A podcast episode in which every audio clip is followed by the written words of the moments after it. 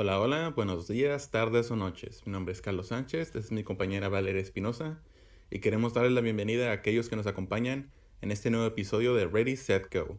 En este episodio seguiremos con nuestras discusiones sobre el rol del diseño gráfico en, las industrias de marketing y en la industria de los videojuegos. Específicamente, hoy hablaremos sobre los temas del diseño de manuales de videojuegos y el green marketing.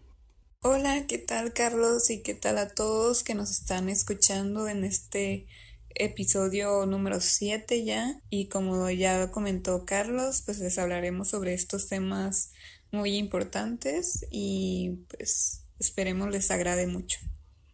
Exacto, ahora iniciaré con mi tema, el cual esto ya involucra, ok, um, esto va a servir más como ejemplo de cómo hay partes de la industria de los videojuegos que debido al avance de la tecnología y por otros factores que están como fuera del control de la industria, lentamente va cambiando o volviéndose obsoleto.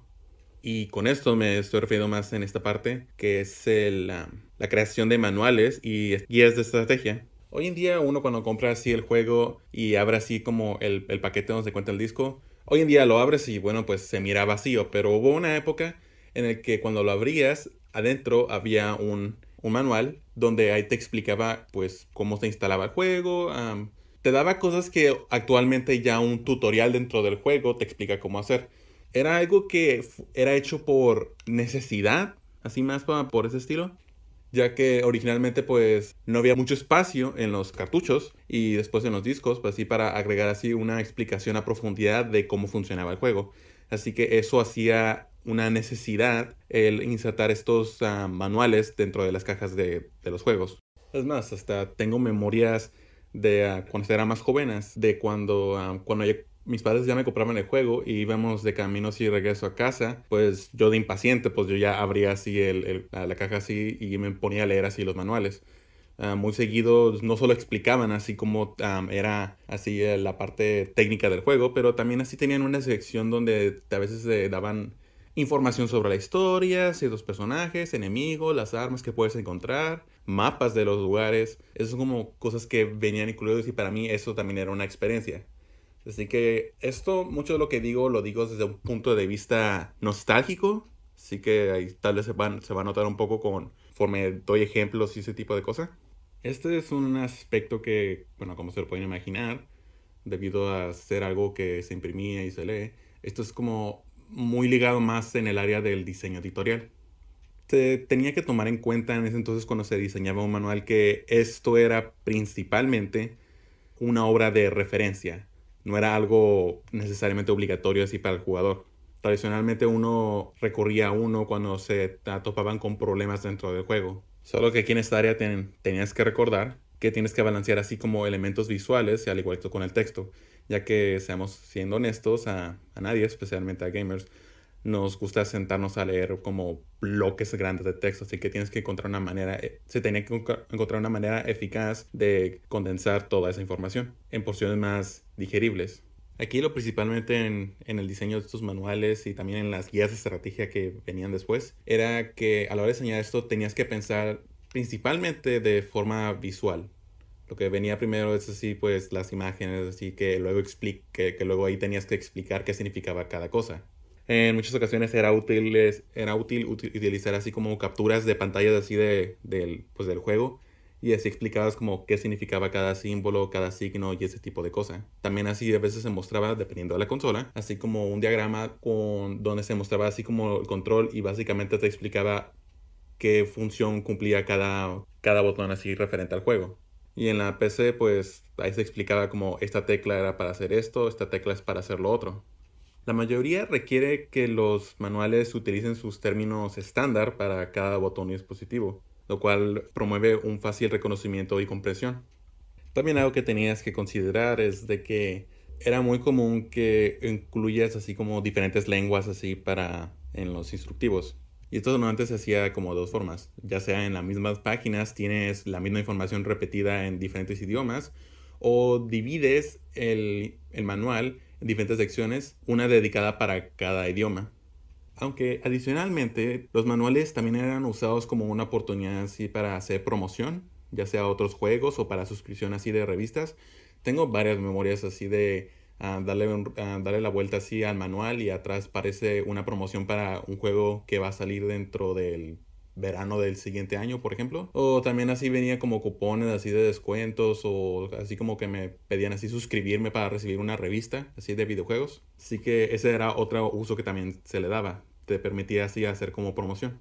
Así que bueno, esto como iba diciendo los manuales eran una solución práctica para enseñarle a nuevos jugadores cómo utilizar el producto. Y esto se podía realizar de distintas formas. Podía ser como el mero mínimo y solo tener la información ahí presentada así de forma aburrida, por así decir. Aquí está la información, esto es lo que haces, boom, ya eh, ponte a jugar. Pero no muchos hacían eso. Un ejemplo, ahí en esa época distante cuando iba en la secundaria, tuve un compañero que me llegó a prestar un juego que se llamaba Metal Gear Solid 3. Y me, me, dejó así como esto muy marcado en la memoria, mucho su manual, ya que hicieron algo interesante. Mucha de la información así sobre las mecánicas del juego fueron presentadas en una forma así como, como un cómic, como una novela gráfica, donde el personaje está pasando por estas situaciones, está hablando con unos otros personajes y lentamente van describiendo así situaciones así donde están explicándote y al mismo tiempo al personaje ciertas mecánicas del juego, pero de una forma narrativa. Así que es, es una forma muy curiosa en el que también así encontraron formas de explicarle así a nuevos jugadores cómo jugar el juego. Pero bueno, como iba diciendo, esto es algo que ha cambiado ya mucho en los últimos años. Ya hoy en día es muy común, así que cuando abres la caja así de, tu juego, normalmente no encuentras nada, a lo mínimo tal vez solo, um, una, um, solo una etiqueta o algo que te diga así de anunciando un siguiente juego, o tal vez algo que solo información muy básica en un solo papelito así uh, escrito. o en ocasiones ni nada viene y solo es la caja vacía cuando, uh, bueno, la caja vacía con el disco. Ya atrás quedaron así la época donde podías encontrar así hasta mapas completos del juego, ilustración de alta calidad, hasta te venían postes incluidos. Y este cambio se debe a unas dos cosas. Uno, la rápida adopción así de medios digitales. Hoy en día, ok, esto se hacían nuevamente porque era una necesidad, pero hoy en día los discos, así, los juegos en sí ya tienen como suficiente memoria y espacio para incluir muchas de las funciones que cumplía el manual en sí. Así que de una forma se puede decir que esto solo se ha movido al área digital y también esto con el área así de los que se especializan en la interfaz de usuario, porque aquí es donde entran, donde tienen que encontrar la forma de informarle al jugador cómo se juega el juego. Hoy en día también ya hacemos las secciones de tutoriales más informativas, ya tenemos en la sección de menú donde puedes ver así un diagrama así de los controles, de cómo se utiliza ah, de una forma efectiva la mecánica del juego. Así que ya no tiene mucho sentido seguir haciendo estos manuales. Como antes decía, no era mucho el uso del internet, así que si querías saber más del juego, pues el manual normalmente era tu única opción. Pero la digitalización y el internet básicamente ya han creado ya cerca de la extinción así de este concepto del manual y la guía de estrategia. La libertad de información que provee el Internet es básicamente una, sentencia de muerte para una industria que se basa en revelar algunos de los secretos del entretenimiento. Hoy en día ya todo casi lo puedes googlear. Y muchos de la industria de ya han reconocido esto, así que aquí es donde entran ya las páginas dedicadas exclusivamente para los juegos. Así que también esa es otra área donde, sí, ya no está así la, los manuales en sí, pero es se puede decir que ya han emigrado a, las, a, los forums así dedicados a los juegos. ¿Quieres saber una estrategia de juego? Ah, eso ya lo puedes encontrar en Google o YouTube. Así que como iba diciendo, ya no tiene mucho sentido pues hacer esto de los manuales. Tenemos que reconocer que vivimos en una era donde ya los medios no vienen como artefactos físicos. Todos formas de entretenimiento se está continuando en digitalizar. Los discos, así, pues ya muy en día la mayor parte de los juegos ya se venden de forma digital se ha mantenido solo un poco vivo la parte así de las guías de estrategia y los manuales, solo por el ámbito así de del coleccionismo. Cual no dudo, hay unos juegos que se me ocurren donde me gustaría conseguir las versiones físicas. Pero también esto se está como perdiendo. Y es evidente, no hay suficientes personas que compren estos manuales. En eso tienes mucha razón, fíjate. Quería pues dar este comentario de que pues últimamente en los videojuegos en la actualidad ya no se ve tanto el que agreguen un manual en sí como antes, como tú nos has comentado de que eh, luego te venía todo en forma más creativa, como el ejemplo que diste, que diste del ejemplo del cómic, también de que Muchas veces te venía pues ciertas características o ya ahorita ya no viene casi nada o más que nada muchos juegos ya son nada más descargar y, y ahí mismo en digital te viene cuando tienes algún problema, ¿no? Pues que manda para, para que te podamos ayudar o si tienes algún problema o, o ahí mismo en la configuración, ¿no? Del juego.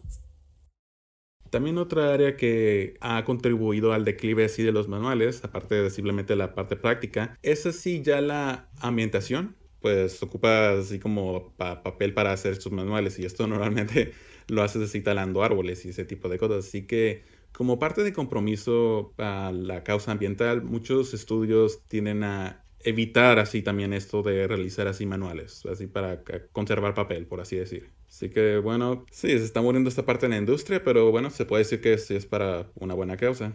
Pero todo esto como llega así para repetir así el punto que dije. La industria de los videojuegos es algo que constantemente va cambiando y se tiene que ir adaptando a los cambios así de, pues de la era. Ya sea en la tecnología o también puede ser por ah, algunos factores externos que están fuera de su control. Que lo importante es siempre adaptarse a, esos cambios.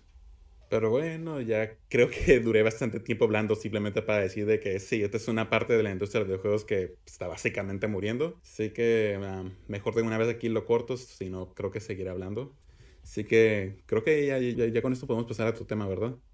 Pues sí, me parece muy interesante lo que has comentado de esto de la industria de los videojuegos y el cómo aplican el manual que luego agregan en ciertos videojuegos y cómo han pensado más que nada en eso de ahorrar en impresión y cuidar al medio ambiente más que nada. Y pues como dices, va cambiando poco a poco. Pues ahora sí pasamos a lo que es mi tema, que les hablaré de Green Marketing, que es un tema referente al cuidado ambiental mediante la publicidad.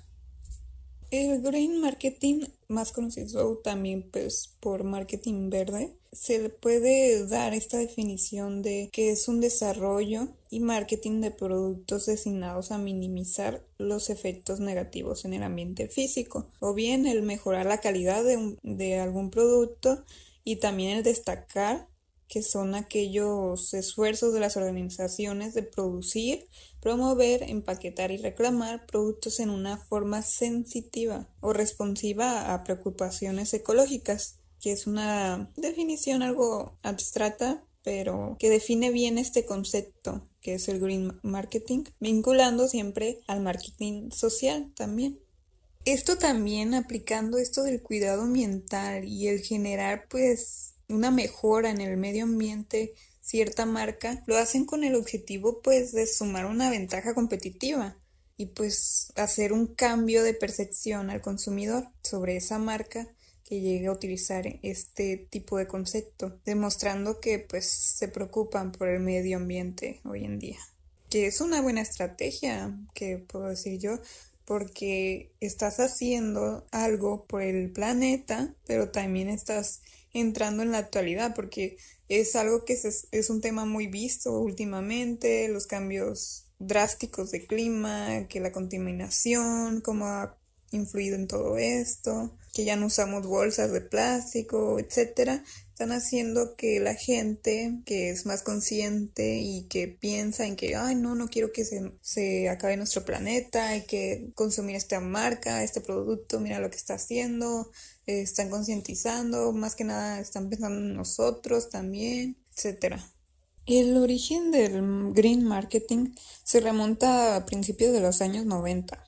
Fue cuando empezó a, originar una gran conciencia social por cuidar pues más el medio ambiente. Eh, uno de esos mayores precursores de esta conciencia social fue algo que con su acertada película de Una verdad incómoda pues basada en problemas de medioambientales eh, que había ya por entonces eh, desató un cambio de actitud por parte de toda la sociedad que fue en aumento y las marcas luego luego aprovecharon para dar ese dicho cambio en el consumidor y agregarlo a ese tema de su marca y así que los productos fueran lo mayor biodegradables posibles fue uno de los cambios más notorios, ya que con el mero hecho de generar bolsas de plástico biodegradables se pudo conseguir rebajar un alto porcentaje de bolsas que quedan muertas en medio del mar.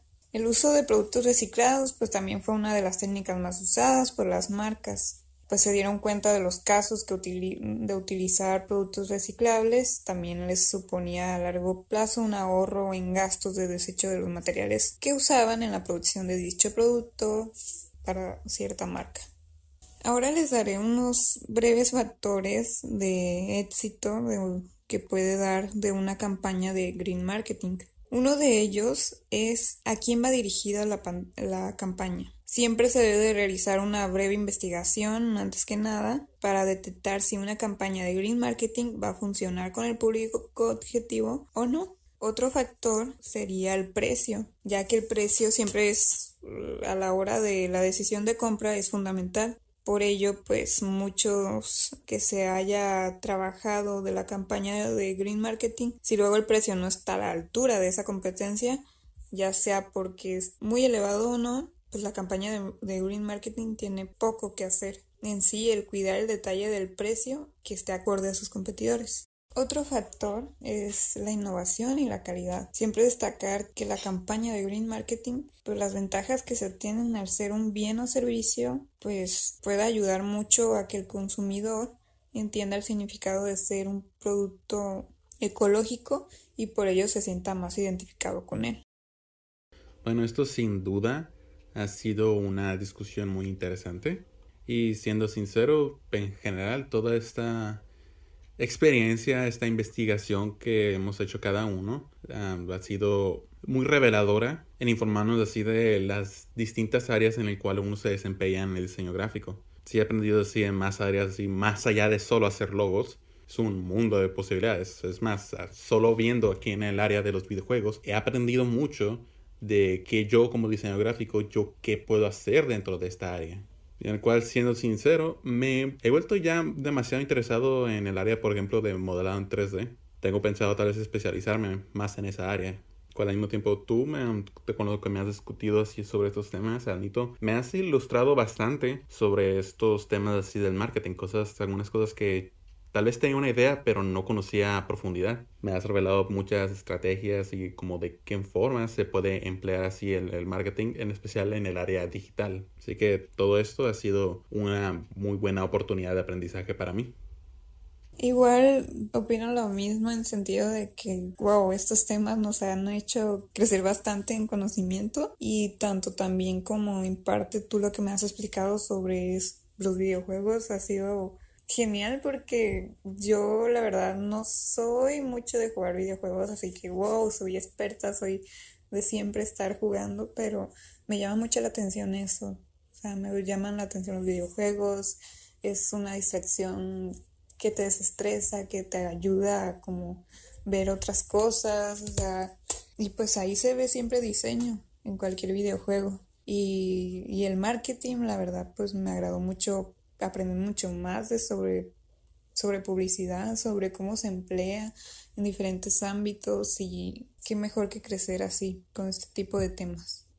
Y bueno, lamentablemente hemos llegado al fin de este episodio. Voy a ser honesto, esto ha sido un viaje muy ah, interesante. Queremos darle gracias a todos los que nos han acompañado durante estos episodios de Ready, Set, Go. Gracias por habernos acompañado. Y a pesar de que desconozco qué será el futuro de este podcast, al final de cuentas fue una gran experiencia y otra vez quiero darle gracias a ustedes por habernos acompañado.